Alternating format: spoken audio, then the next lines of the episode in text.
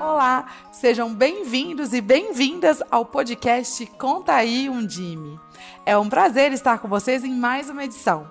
Eu sou Vanélia Oliveira, jornalista da equipe de comunicação da Undime e vou apresentar o bate-papo de hoje, que vai falar sobre educação na pandemia. Após dois anos de pandemia, mais de 80% das redes municipais de educação estão com aulas totalmente presenciais e mais de 90% oferecem atividades presenciais cinco vezes por semana. O desafio agora é encontrar quem não voltou para a escola e investir esforços para recompor e recuperar aprendizagens. Os dados são da sétima onda da pesquisa realizada pela Undime, com apoio do Unicef e Itaú Social, que ouviu 3.372 secretarias municipais de educação entre 22 de fevereiro e 8 de março deste ano. Para conversar sobre esses resultados, os convidados de hoje são o presidente da Undime, Luiz Miguel Martins Garcia, dirigente municipal de educação de Sul de Menúcia, em São Paulo, Ângela Daneman, superintendente do Itaú Social, e Júlia Ribeiro, oficial de educação do Unicef Brasil. Olá, Vanelli. É uma alegria participar aqui de mais uma edição do Conta aí Undime, nesse nosso segundo ano de existência com muitas pautas significativas. E é uma alegria estar aqui dividindo esse espaço hoje com a Ângela Daneman, da Fundação Itaú Social, e com a Júlia Ribeiro, do Unicef. Olá, professor Luiz Miguel. Olá, Vanelli. Prazer estar aqui no Conta aí da Undime. Olá, que alegria estar aqui nessa nova temporada do Conta aí um Jimmy com o Luiz Miguel, a Ângela, a Vanelli, tendo a oportunidade de agora conversar com vocês sobre os resultados dessa pesquisa tão importante que oferece aí elementos para poder pensar é, e avançar na política pública e na garantia de direitos de crianças e adolescentes. De acordo com os dados coletados, quase todos os municípios respondentes iniciaram ou prevêem iniciar a vacinação de crianças contra a Covid-19 no primeiro semestre de 2022. 40% afirmaram que o processo de vacinação já foi iniciado e 53% disseram que esse processo está previsto para o primeiro semestre deste ano. 63% dos respondentes acreditam que há uma boa aceitação dos pais e responsáveis pela vacinação infantil, enquanto 20% afirmam que há certa resistência e baixa procura pela imunização. Como o avanço da vacinação e a construção de protocolos sanitários têm contribuído para esse retorno presencial? Como está essa questão na prática, professor?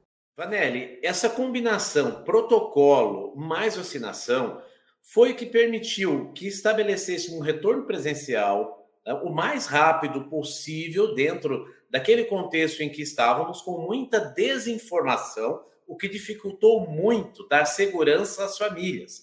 Esse conjunto de pesquisas realizadas pela Undime, com o apoio da Fundação Itaú, com o apoio do Unicef, foi muito importante para que nós pudéssemos planejar essa ação. Então, num primeiro momento, foram construídos protocolos, isso permitiu que muitas escolas, mesmo antes de ter a vacinação infantil, pudesse retornar gradativamente, com segurança e não ter nenhum foco comprometedor de doença acontecendo. Na sequência, fortalecemos a defesa da vacina, onde já tinha defendido a vacinação para os profissionais de educação, e aí nós avançamos fortemente também na campanha pela vacinação dos jovens e das crianças.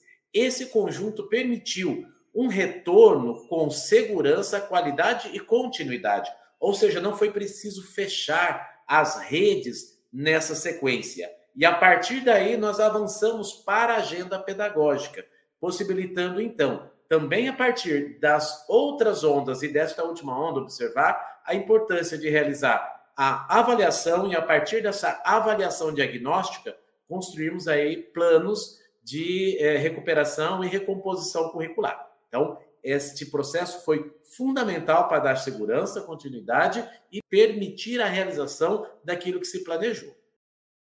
Por mais que estejamos distantes, isso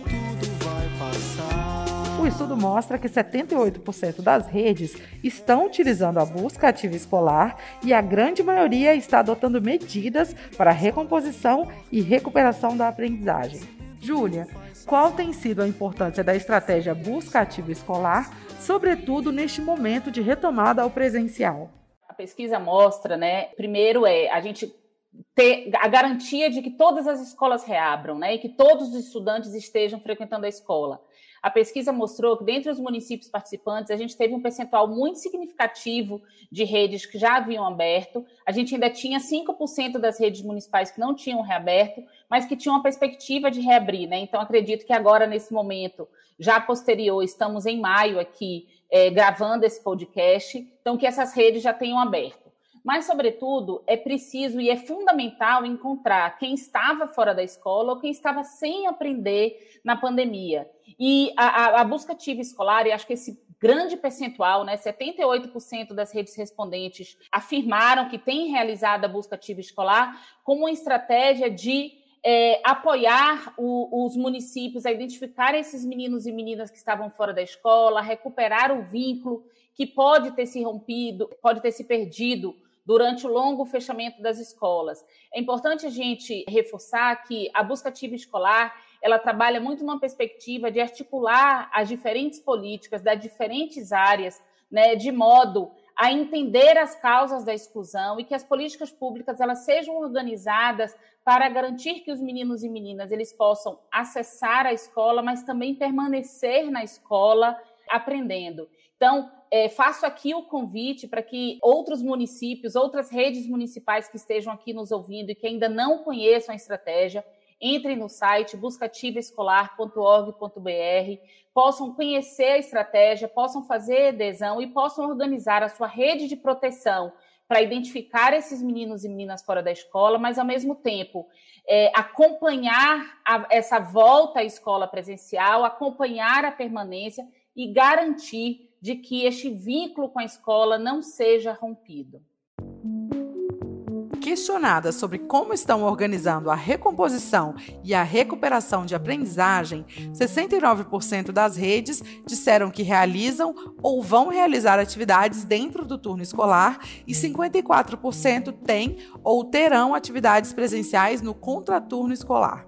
As principais dificuldades de implementação de estratégias de recomposição e recuperação da aprendizagem estão relacionadas ao contraturno escolar, incluindo acesso à internet para estudantes e professores, transporte e alimentação. Ângela, que pontos de atenção o gestor que está lá na ponta deve ter em mente quando a gente fala nesse processo de recomposição de aprendizagens? E essa é uma pergunta que eu diria que tem várias possibilidades, né? A gente não vai encontrar uma única solução para o Brasil inteiro. Então, eu acho que cada gestor de rede, ah, quando a gente olha para os resultados do, da pesquisa, que mostram claramente que a grande maioria das escolas está adotando estratégias de recomposição e de recuperação em turno e em contraturno. Aliás, eu não gosto dessa palavra contraturno, no turno complementar, não gosto de nada que seja contra eu gosto das coisas a favor das crianças, tá certo? Dos adolescentes. É, nós temos o desafio do transporte da alimentação, mas nós temos provavelmente também, em muitos lugares, o desafio do espaço e da tecnologia, porque a gente vai, no turno complementar, ter que atuar com algum professor dedicado àquelas crianças nas aprendizagens que foram perdidas.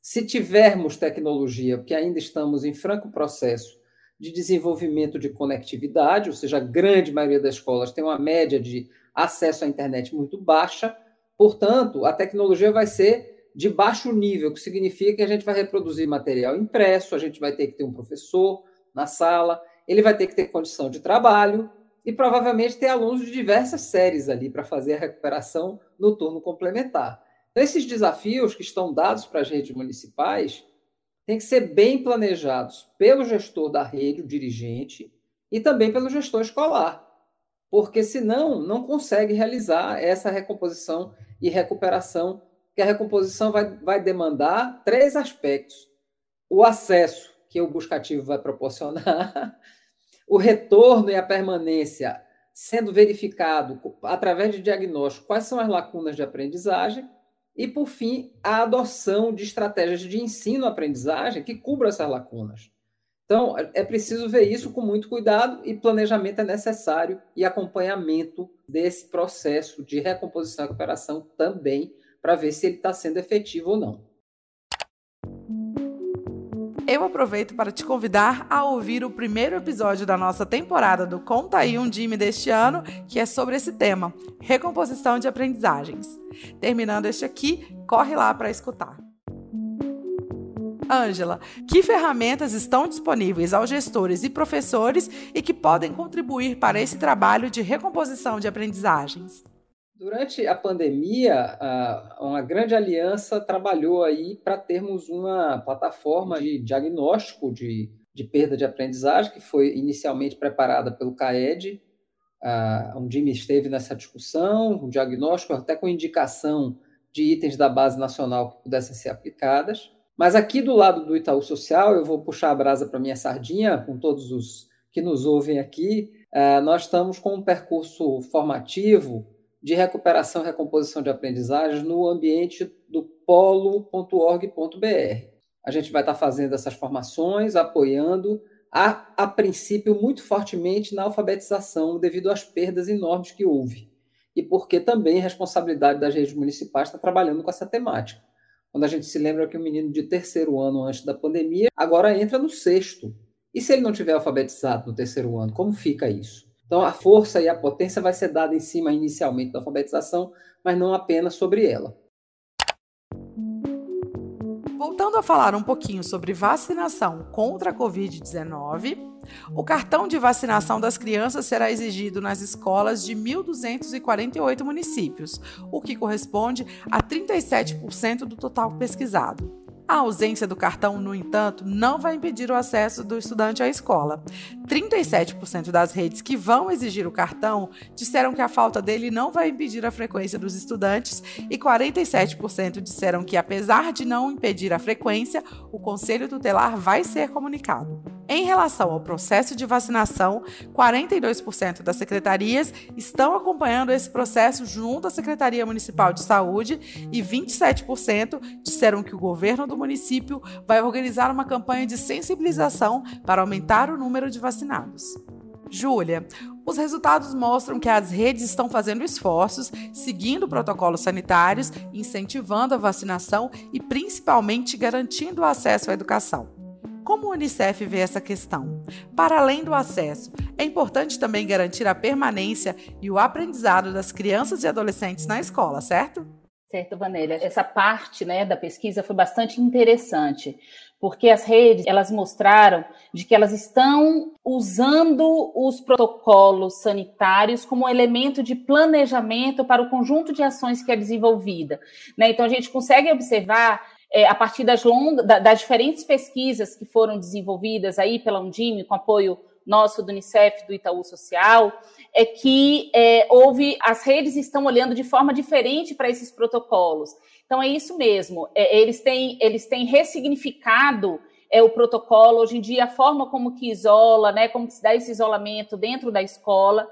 E outra questão importante foi que essa forma de colaborativa de trabalhar, né, área de educação e de saúde. Então, a ausência da vacinação, obviamente, ela não pode impedir o acesso de estudantes à escola. O direito à educação, ela deve ser sempre garantido e priorizado. A educação deve trabalhar de forma colaborativa com a área de saúde para garantir que esses meninos e meninas também tenham acesso à vacina.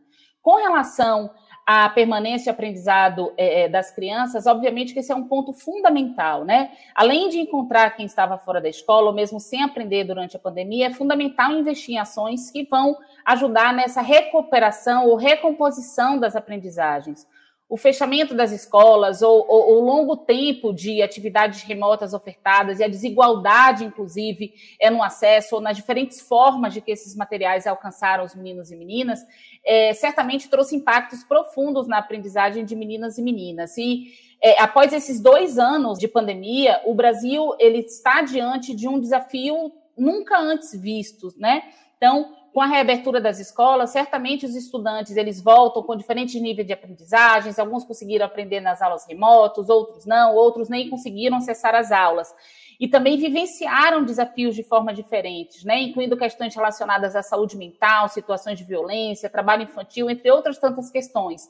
Então, é fundamental ter um olhar atento para cada uma dessas crianças e adolescentes, o investimento em estratégias específicas para que cada um dos estudantes eles possam recuperar a, a aprendizagem, ter uma trajetória de sucesso escolar e, sobretudo, é preciso tempo para que a gente consiga realizar um acolhimento eficaz. A gente não está falando de uma ação de acolhimento que acontece em apenas um dia, no dia que esse estudante chega, mas a gente está falando de uma ação que se dá de forma contínua na escola, no cotidiano, a partir muito de uma perspectiva e de um olhar do que a gente sempre fala, que é o cuidado que a educação integral preconiza. Né? Então, olhando de que forma que esse desenvolvimento cognitivo, psíquico, emocional, a escola ela está pronta para poder dar conta e enfrentar todas essas questões.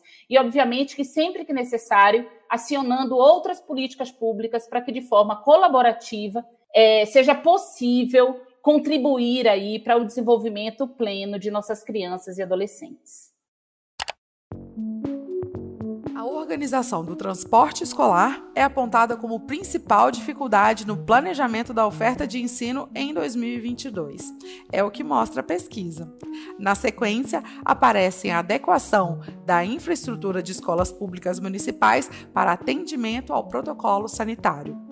Questões como acesso dos professores à internet, formação dos profissionais e trabalhadores em educação, planejamento pedagógico e reorganização do calendário letivo de 2022 também constam como desafios enfrentados pelas redes de ensino nos municípios. O retorno presencial é um fato, é o que mostra a pesquisa, mas eles barram em alguns desafios. Como é isso na prática e o que tem se pensado do ponto de vista de política pública para colaborar com os municípios? Vanelli, veja bem, a pesquisa ela retrata a preocupação dos dirigentes e o olhar que está tendo para esse momento. É muito importante que se garantam esses elementos. Veja bem, a questão do transporte ela implica diretamente nas estratégias de recuperação e recomposição de, aprendizagens. Se eu tenho um aluno que é de zona rural, nos pequenos municípios, ou qualquer aluno dos grandes municípios que dependam do transporte escolar, muitas vezes não há como fazer uma atividade em turno complementar, porque este aluno não tem como ser atendido. Ele não tem como ser atendido. Pode ser por falta de recursos financeiros para financiar esse transporte, mas também pode ser pela falta até de ônibus para suprir o número de linhas desejados. Outra questão muito importante, quando se coloca a falta de conectividade existente no país, isso compromete o uso de uma ferramenta muito poderosa e importante nesse momento, que é o uso do ambiente virtual, da criação de espaços que permitam ter espaços de aprendizagem no mundo virtual, o uso da internet e de toda a sua potencialidade. Agora é importante que todos os gestores, e sobretudo os gestores da, da União, os gestores dos estados, olhem para essa pesquisa e compreendam que aí está exatamente o grito de é, socorro dos municípios, que são aqueles que no dia a dia dão respostas a isso. Nós procuramos, enquanto um neste período, discutir com o governo federal ampliação de financiamento de transporte, essa é uma questão que nós estamos colocando, e ela não se encerra aqui, como Júlia muito bem colocou, não é uma questão de imediato, é uma questão de desenvolvimento de uma cultura. Assim como a Ângela trouxe as questões, as referências neste processo de recuperação e recomposição, né, e ela cita a, a, plataforma Polo e todas as estratégias ali, é, das estratégias de, de recuperação de aprendizagem. Sobretudo, Ângela, concordo plenamente com o destaque para a alfabetização, porque quem não está alfabetizado, ele está imerso num ambiente estranho e que lhe causa muito desconforto principalmente se ele não foi alfabetizado na idade certa. Né? Ele passa a se auto-excluir de um processo né, de desenvolvimento coletivo. Nós também discutimos com o Ministério da Educação e cobramos muito o desenvolvimento de instrumentos pedagógicos, como avaliação, e foi já disponibilizada uma plataforma que permite que todos os municípios utilizem. É muito importante se utilizar, assim como instrumentos para, a partir dessa avaliação, construir uh, um processo de replanejamento, de reorganização. Então, vejam bem, nós estamos falando disso já disponibilizado pelo governo federal. Ângela já trouxe essa informação da plataforma Polo. Temos outros também parceiros de terceiro setor. Então, a Undime também trabalhou muito forte com relação às ações e parcerias com o terceiro setor. A Fundação Itaú é uma delas. Nós temos outros parceiros também que desenvolvem alternativas. É muito importante que os municípios busquem nos seus parceiros, naqueles com quem já desenvolve ações, fazer esta reorganização de pauta. Foi muito importante esta expansão de possibilidades. E, por fim, também a relação dos governos estaduais com os municípios Muitos governos estaduais têm uma infraestrutura boa para capacitação de professores, para trazer esses instrumentos tecnológicos, para permitir uma contratação de equipamentos e serviços por meio de atas. Então, é muito importante que esse trabalho seja desenvolvido conjuntamente. E, por fim, nós insistimos e acompanhamos muito intensamente para que os recursos do FUST, um fundo de 3,5 bilhões de reais fosse efetivamente traduzidos em investimentos para garantir essa acessibilidade, não mais apenas para uma conectividade momentânea, mas também para ampliar isso de forma contínua nas redes escolares. Então, esse é um pouco da, da sua desenvolvida e toda a sociedade está muito forte nisso, principalmente nós aqui da Undime, nos nossos diálogos com o governo federal, com os governos estaduais, por meio da relação com o Concede e com o terceiro setor. Nosso tempo, infelizmente, está chegando ao fim, mas eu já aproveito para agradecer a presença de vocês aqui com a gente em mais uma edição desta nova temporada do podcast Conta aí Undime. O relatório da pesquisa está disponível no site undime.org.br e na descrição do podcast. Foi um prazer recebê-los. Eu quero agradecer a companhia aqui da Júlia Ribeiro, do Unicef, da Angela Damno, da Fundação é, Itaú, a sua condução, Vanelli, sempre brilhante, e convidar a todos os ouvintes para que entrem na plataforma da Undime, no Conviva, aqueles que são dirigentes, que estão cadastrados. Lá nós temos todas as informações, muitas videoconferências que trazem relatos a respeito disso, né? Mas muito mais que essas instituições, nós representamos aqui o fazer conjunto, né? um regime de colaboração amplo de governos, terceiro setor, órgãos governamentais. Eu quero aqui conclamar todos a fazermos agora aquilo que é fundamental e que não é complexo. Nós precisamos fazer uma busca ativa e efetiva, não aceitar nenhum aluno fora da escola. Para isso, podemos utilizar para registro e acompanhamento e monitoramento a ferramenta Busca Ativa Escolar da Undime e da Unicef e podemos também utilizar da potencialidade que todos os nossos parceiros oferecem como a Fundação Itaú, que é aqui colocado na sua plataforma Polo, os nossos outros parceiros da Undime e também outras instituições que colaboram com a educação têm excelentes questões colocadas, excelentes possibilidades.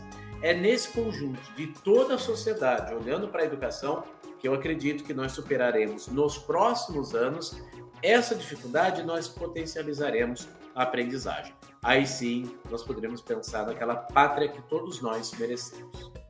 É sempre muito bacana aqui poder conversar sobre essa onda, essas ondas de pesquisa que a Undime tem feito em companhia do Unicef e nossa do Itaú Social. É, eu acho que é uma iniciativa inédita de trazer dados e evidências sobre as redes municipais que estão conectadas pela Undime e da gente ver a cada onda novidades interessantes. Eu vou finalizar por dizer o gosto que eu tive de ver a conversa franca entre as redes e os diretores escolares para ajudar nesse, nesse processo que Júlia ressaltou, que Luiz Miguel ressaltou, de uh, planejar, acolher, é, a, a, aplicar uma aprendizagem uh, em cima das avaliações que são feitas logo na chegada, após o acolhimento, para preencher as lacunas replanejar depois para continuar promovendo uma aprendizagem contínua e crescente para recuperar os enormes, as enormes perdas, mas que na educação são sempre passíveis de serem resolvidas com o tempo, com o devido processo e com profissionais que têm condições de fazê-lo por sua formação, pelas condições de trabalho que lhes são dadas. E é um prazer poder contribuir com nossas plataformas e também com todos os parceiros do Conviva que estão apoiando aí todo o trabalho da Undime, Fundação Maria Cecília, Instituto Votorantim, só para citar alguns deles, Instituto Natura, Miguel, trazer aqui os parceiros todos que trabalham conosco e que vocês todos que estão nos ouvindo podem recorrer a todas as ferramentas, Fundação Telefônica, tem vários institutos e fundações, além das políticas públicas dos estados. Também me, me junto a você, Miguel, conclamando os estados que estão recebendo as, a, os recursos vindos da medida provisória a, do Congresso Nacional para aquisição de equipamentos e conectividade, que façam colaboração com seus municípios Quanto mais tivermos o avanço na conectividade, mais rapidamente recuperaremos todas as aprendizagens perdidas. Muito obrigada pelo convite, pela oportunidade. Então, muito obrigada. Que bom estar aqui conversando e refletindo, né, à luz de uma pesquisa tão importante que oferece aí elementos para poder pensar e avançar na política pública, em especial na garantia do direito à educação. Eu acho que é importante a gente pensar que é, é, nesse momento a gente não pode apenas voltar ao normal, né? A gente precisa de um novo normal, com cada criança e adolescente na sala de aula. E aí as ações de busca ativa escolar elas são fundamentais para garantir o acesso é, à escola, a importância do desenvolvimento de diagnósticos das aprendizagens de cada estudante como um ferramenta de planejamento, organização e reorganização do trabalho pedagógico e como forma de apoio intensivo para superar as barreiras e a retomada da aprendizagem. São ações fundamentais para que a gente possa aí minimizar os efeitos e os impactos da pandemia sobre a educação. Mas, mais uma vez, eu aproveito para fazer o convite para que os municípios acessem o site buscativaescolar.org.br, essa estratégia desenvolvida pelo Unicef e pela Undime, que conheçam mais a estratégia, que organizem a sua rede municipal para essa ação tão importante que apoia municípios e estados no enfrentamento da exclusão escolar. Muito obrigada aos nossos convidados e você que está nos escutando também muito obrigada pela companhia. Esse podcast conta com trabalhos técnicos de Vinícius Ramos e produção minha, Vanélia Oliveira, de Joana Saraiva e Beatriz Endeski. Você pode nos escutar no Spotify e no SoundCloud. Para saber mais, eu te convido a acessar o site undime.org.br e nos acompanhar nas nossas redes sociais. Estamos no Facebook, no Twitter, no Instagram e no LinkedIn. Muito obrigada mais uma vez e até a próxima!